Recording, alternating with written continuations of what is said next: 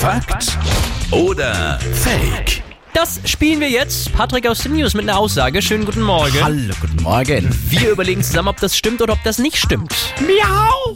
Schande. Was ist los mit ihm? Nein, es passt jetzt zu meiner Aussage, denn in Franken gibt's mehr Katzen als Menschen. Kätzele.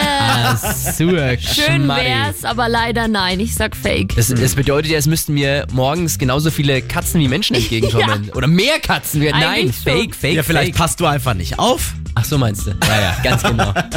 In Franken gibt's mehr Katzen als Menschen. Fake. Überraschung. Na, natürlich gibt's hier bei uns in Franken, allgemein in Europa, mehr Menschen als Katzen. Aber, Jase, ich weiß schon, wohin du wahrscheinlich auswandern werden wirst irgendwann mal. Nämlich auf Zypern. Da sind die Katzen deutlich in der Überzahl. Da gibt's nämlich so ungefähr 1,6 Millionen Katzen im Land und so gerade mal so 875.000 EinwohnerInnen. Ich liebe Kätzchen.